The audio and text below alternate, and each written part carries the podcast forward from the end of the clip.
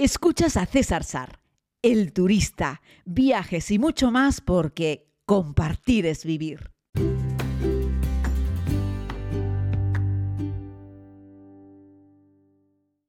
Saludos a todas y a todos, querida, queridísima comunidad. Vamos hoy a hablarles un poco sobre Myanmar, sobre la antigua Birmania, un país que he tenido la oportunidad de visitar en un par de ocasiones, que lo filmé en la segunda temporada de la serie y que, bueno, me trae muy buenos recuerdos. Y la última vez que lo visité, que no estaba filmando la serie, sino estaba haciendo una promoción para los amigos de, Visit Myanmar, a los que les mando un abrazo grande desde aquí, eh, se produjo una, una anécdota que quiero compartir con ustedes relacionada con, bueno, mi mal inglés y lo que yo interpreté escuchar al guía cuando íbamos en el transporte moviéndonos de un lugar a otro. Pero mejor que lo escuchen ustedes porque recuerdo haberlo compartido en Instagram y de ahí extraigo este audio. He tenido una pequeña confusión. Porque el guía ha dicho que íbamos a un restaurante chino a comer. Yo entendí que dog, pero era duck es que no es lo mismo duck, que es pato, que dog, que es perro. Entonces, el, duck, duck, que es pato, es for eat, para comer. Y el dog, que es el perro, es for cute, que es para hacerle mimitos. No nos vamos a comer un perro, simplemente vamos a comer un pato, pero es que del duck al dog, duck, duck, dog, es, en fin, esta cosa del idioma. Thank you, sir. y bueno, pues ahora buscando un poquitito de cosas para compartir con ustedes en este podcast que lo quiero dedicar fundamentalmente al lago Inle en Birmania, pues me he encontrado con esta, con esta curiosidad en, mi Instagram y he dicho esto tengo que compartirlo de nuevo con la comunidad a través de, de, los audios, ¿no? de las ondas de este, de este podcast que hacemos prácticamente cada día, ¿no? Intentando responder a la pregunta inicial que seguro que os estáis haciendo, ¿Birmania merece la pena? Sin lugar a dudas, sí.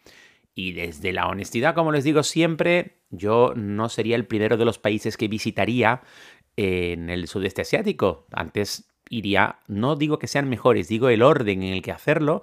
Antes iría a Tailandia como primer viaje, un Tailandia con un Camboya, por ejemplo, y luego haría un Vietnam, y después haría un Myanmar, un Birmania.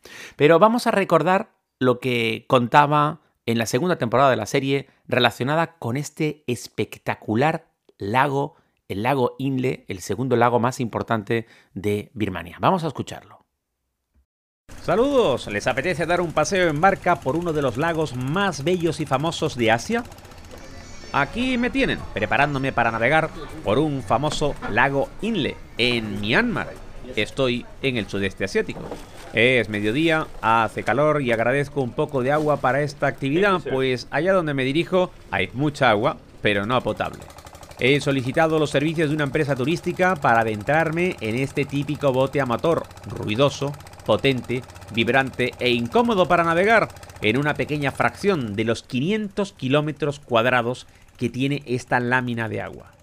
Lo curioso es que son 100 kilómetros de largo, pero tan solo 5 kilómetros de ancho, así es que es una larga tira de agua. Mientras salgo del pueblo principal, me cruzo con otras muchas personas. Aquí la gente más que en coche se mueve en barca. Eso es, en sí mismo, un destino turístico de primer nivel. Lo más característico, a mi juicio, se los voy a mostrar nada más comenzar. Son estas personas, son los famosos pescadores del lago Inle. Hay quienes les llaman pescadores acróbatas o pescadores palo, porque usan un remo atrapado con una pierna para hacer equilibrio sobre la barca, aunque también reman con ellos. Fundamentalmente los usan para estar en pie y poder pescar sin caer de la embarcación. Son unos artistas y su silueta, a lo lejos, resulta muy llamativa. Y bueno, también pescan con estas pandorgas en forma de embudo que lanzan al agua y dejan allí durante casi una hora. También venden muchas veces el pescado antes de llegar a la orilla. Esta persona con una embarcación más grande está pesando con una balanza antes de hacer la transacción. Debe ser difícil hacer todo esto sobre el agua, pero vean qué destreza tienen. La mayoría de estos pescadores son de la etnia Intla, que significa hijos del lago. Pero hay otros grupos étnicos en este lago en el centro de Myanmar. A orillas del lago hay 200 poblaciones. Algunas son ciudades, otras son pueblos o simplemente aldeas. Ahora visitaré alguna de ellas, que son por cierto flotantes.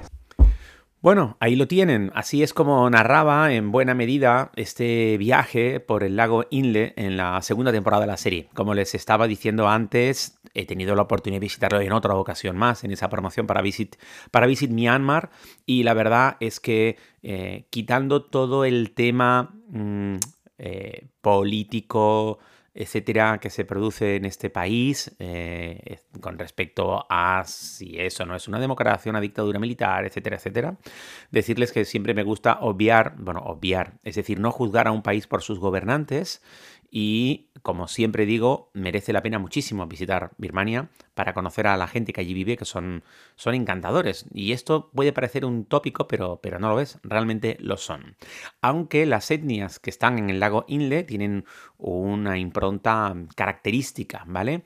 Eh, y bueno, lo sorprendente de este lago es que, bueno, los límites del lago, aunque yo doy ahí unas cifras, no están muy bien delimitados porque al fin y al cabo estamos hablando de que hay algunas zonas del lago que solamente tienen 4 o 5 metros de profundidad y están absolutamente bordeados por, por vegetación, así es que los límites a veces quedan un poco difusos, no se sabría muy bien dónde computarlo, ¿no?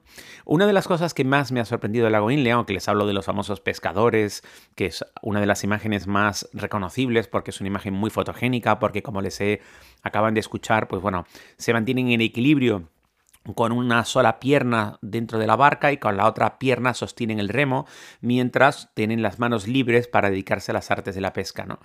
Bueno, esta es una foto muy famosa, muy conocida, que dio fama a través de la fotografía eh, al lago Inle, ¿no? Pero el lago, al igual que otros muchos lagos donde vive gente, que hay muchos más lagos en el mundo en los que vive gente en casas flotantes, que a veces están flotando, pero a veces no están exactamente flotando. Lo que más me llamó la atención es que creo que tienen la mayor superficie cultivada de agua del mundo. Creo, creo, ¿eh? El dato igual no lo tengo contrastado del todo, pero es muy curioso porque allí son capaces de cultivar un montón de cosas, ¿vale?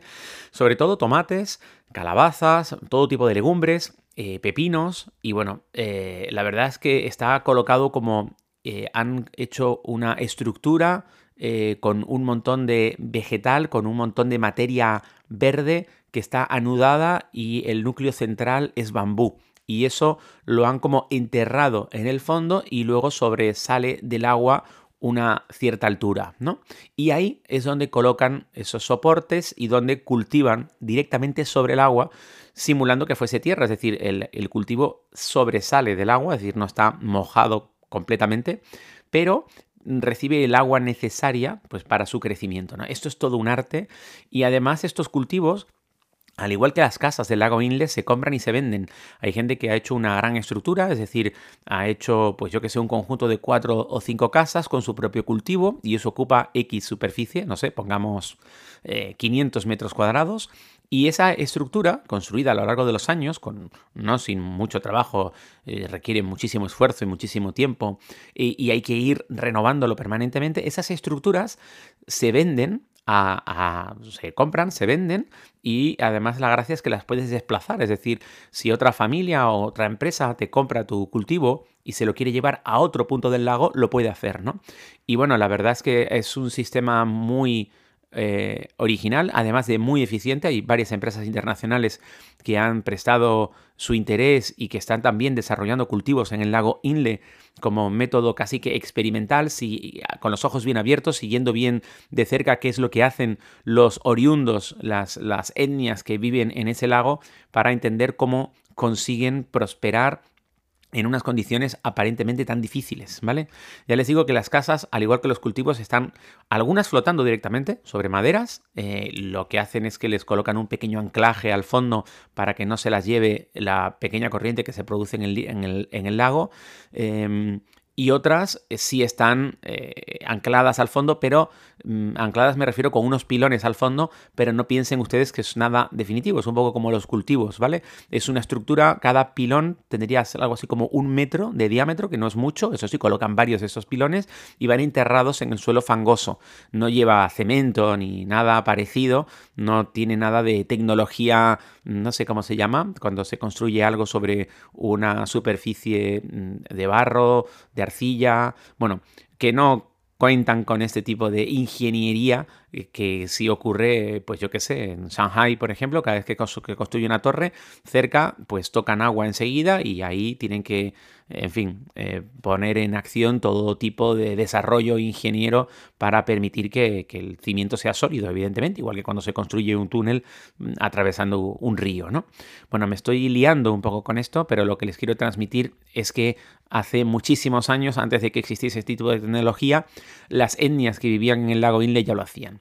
Luego hay un montón de gente en el lago Inle que tiene propiedades en, en los márgenes del lago, es decir, como explicamos, hay unas partes del lago que es más profunda, otras que son más estrechas. Ahí llegamos a ese gran manto verde mm, por el cual les decía hace un momento que cuesta, es difícil ver dónde termina el límite real del lago. Y cuando va bajando la profundidad, 5, 3 metros, 1 metro, hay un punto en el que ya es tierra firme. Y ahí es donde ya cultivan pues otro tipo de cosas eh, que sí requieren estar sobre, sobre tierra. Por ejemplo, las papas o las cebollas, eso lo cultivan sobre tierra eh, en los márgenes del propio lago Inle. Así es que es muy normal que eh, muchas familias y muchas etnias de ese lugar tengan dos inmuebles, por decirlo de alguna forma, dos pequeñas propiedades, dos casas, una sobre el agua y otra en tierra.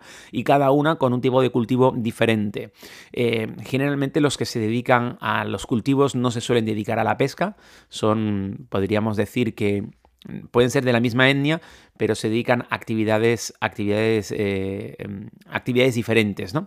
Y bueno, la verdad es que la visita es muy interesante, merece la pena hacerla sin prisa. Toda la gente que hace esta visita eh, como muy rápida en dos horas, yo le diría que no merece la pena. O sea, te vas a quedar con ganas de más. Eh, con respecto a la visita a los lugares, lo diré, que son, pues yo que sé, la típica ventita, que lo cuento yo también en la segunda temporada de la serie, te llevan a la típica empresa, típico taller que trabaja un poquito de, metales preciosos o semipreciosos para hacer joyas o adornos, etcétera. Es cierto que cuando entras, pues está pensado para que los turistas compren, porque son los turistas los que compran ese tipo de recuerdos, evidentemente, pero no por ello deja de ser interesante. Yo creo que a veces tampoco tenemos que pasarnos de radicales a la hora de negarnos y decir no, no, no, no a eh, pues eso, a, observar un taller artesanal, aunque las cosas que hagan las estén haciendo pensando en los turistas, y que tú también dejes algo de dinerito comprando algo si te parece que está bien, porque estás ayudando a la economía local. El lago Inle se hace en lancha, en unas lanchas rápidas, ten cuidado porque muchas veces entra agua, porque se cruza una barca con otra, porque atraviesas una zona con más olas porque hay algún barco más grande que se ha cruzado, así es que tienes que ir preparado a mojarte un poco, a lo mejor no eres muy diestra o diestro a la hora de bajarte subirte de la barca, eso te puede llevar algún pequeño susto, así es que no digo yo que lleves ropa de agua ni que te lleves una mochila estanca como si fueses a hacer rafting, no hace falta llegar hasta ese extremo, pero yo sí te recomendaría que las cosas las metieses dentro de una bolsita de plástico y eso a su vez dentro de tu mochila. Y que la mochila la lleves en el centro de la balsa, pero no en el fondo de la balsa, ¿vale? Es decir, que la lleves entre tus piernas. No son muy cómodas estas barcas, al cabo de un ratito ya estás un poco incómoda, aunque algunas ya les han puesto un, como una especie de sillín, ¿vale? Y tiene un pequeño respaldo, que parece que no, pero ayuda muchísimo. Eh, si lo que te gusta es la fotografía y el vídeo y quieres tener la típica foto de los pescadores, evidentemente la mañana y la tarde, sobre todo la mañana, primera hora de la mañana, hay una calma espectacular. Yo compartí un vídeo de una persona que además iba remando con los pies en el lago Inle al amanecer, creo que eran seis y cuarto de la mañana, y como no sopla el viento, el agua está en calma y ahí tienes unos reflejos espectaculares. Si quieres hacer una foto de los famosos pescadores, al amanecer es el mejor momento. Así es que hay varios hoteles alrededor del lago Inle. Yo tuve la oportunidad de dormir en uno en este viaje de promoción para Visit Myanmar. Y la verdad es que ese, esa pernoctación ahí nos permitió disfrutar del lago al atardecer con una luz preciosa y al amanecer, no solo con una luz, sino también con unos reflejos espectaculares. Así es que consejo para visitar el lago Inle. Intenta tener una lancha para ti, es decir, no solo un operador, o sea, no es que tú vayas a pilotar la lancha. Digo que tengas una lancha a tu disposición, con una persona a tu disposición, para poder tenerla más horas, ¿vale? Y poder alargar el día hasta casi la llegada de la noche y poder comenzar el día muy pronto con la primera luz de la mañana. Eso cuando te vas al típico muelle central y contratas una excursión de dos horas de ida y vuelta o de cuatro horas de ida y vuelta, se acabó. No hay más. Esas excursiones suelen salir las 10, 11 de la mañana y regresan y te dan una comida de medias y ya está. Yo te recomiendo que hagas al menos una noche en el lago Inle. Hazme caso. El lago es muy especial, es muy bonito, es muy fotogénico, es muy especial. Las etnias que conforman los humanos que allí viven son muy interesantes y la verdad es que merece la pena que al menos le dediques una noche para poder disfrutar del, del lago en toda su extensión y en todo su esplendor. Muchísimas gracias, querida comunidad. Esta ha sido mi experiencia, lo que quería compartir con ustedes en el lago Inle. Estos podcasts, como te habrás dado cuenta, son absolutamente gratis. Lo único que te pido a cambio, por favor, es que, no sé, lo compartas, por ejemplo, y que dejes un comentario eh, que me ayudaría muchísimo a mejorar la visibilidad, ya sea en Google Podcast, Apple Podcast, Spotify o en cualquiera de las plataformas. Dale también un like, unas estrellitas, en fin. Esto me anima mucho a que siga creciendo la comunidad y a que continúe motivado para compartir con ustedes contenidos de este tipo. Un abrazo muy grande y nos escuchamos mañana.